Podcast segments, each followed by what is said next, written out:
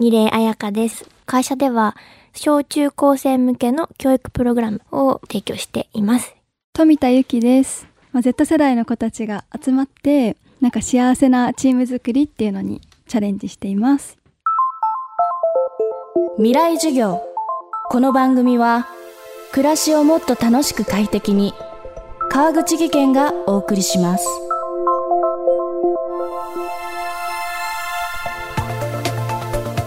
未来授業スペシャルマンス Z 世代会議。今週も先日東京 FM で行われた Z 世代を集めた公開ディスカッションの模様をお送りしています。1990年代の後半から2010年頃までに生まれミレニアル世代に続く世代として注目されている Z 世代。日本でもこの先10年を担う重要な役割が期待されています。起業をしてみたいと思う学生がいる一方そもそも将来自分がやりたいこと自体が今見つかっていないという学生の声もありました。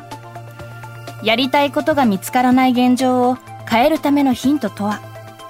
未来授業3時間目。テーマはできないことが近道になる。じゃあね、逆にね、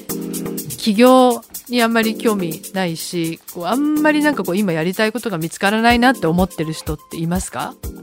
いる。じゃあ、稲葉さんからいこうかな。と私は今特に将来こう起業したいとかやりたいこととかまだ見つかってなくてでも将来というかそれこそ自分死ぬ時は誰かに見取られたいっていう思いだけはあってこう誰かに自分の死を惜しまれるってことがすごい素敵だなと思ってだからそういう人になるにはどうしたらいいんだろうとかって思うんですけどでもなんか特別具体的なことはなくでも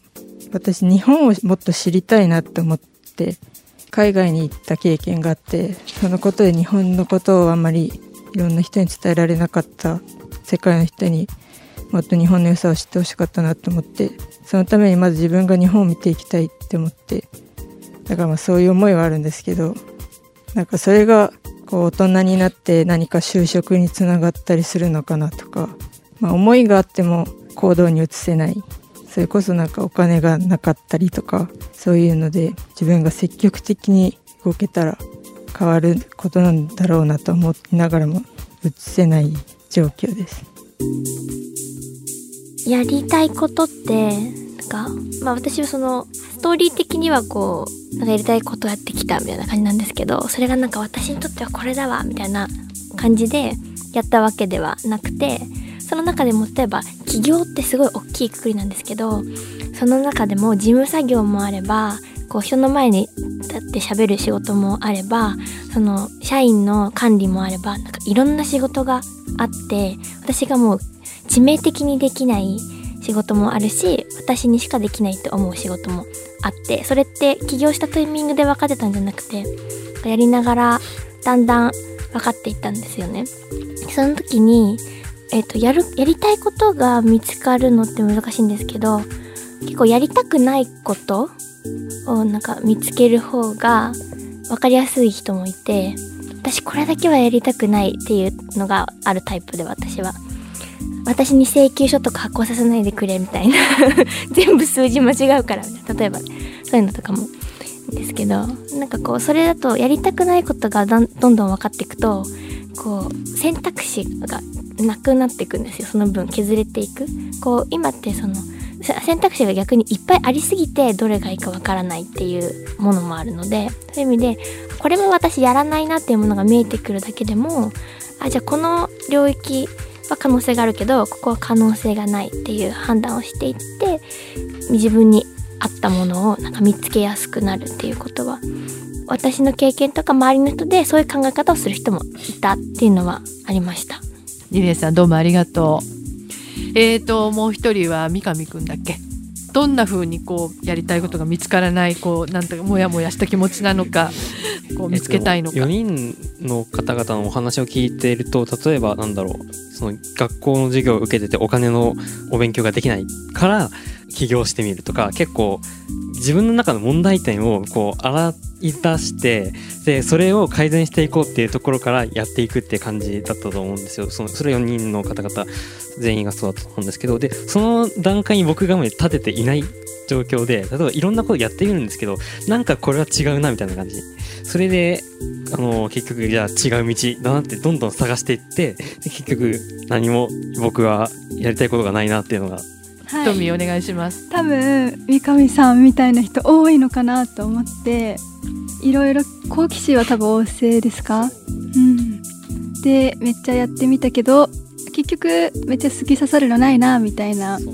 なんかそれが多分一つの課題悩み？まあ悩みですだと思っててなんか同じような悩み抱えてる人が周りにいたらうん。なんかまずそれを共有し合ってみてお互いに見つけ合う みたいな。足りないところを。足りないところというかなんで違うと思ったのかなとかいうところにもしかしたらヒントがあるのかなとか思ってはいお友達になってほしいなと思いました。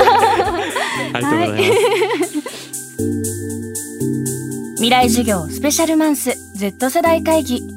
今日のテーマはできないことが近道になるでした。4週にわたりお送りしてきた Z 世代会議最後の講義となる明日は4人の Z 世代起業家たちが同世代のリスナーへ伝えたいメッセージをお送りします。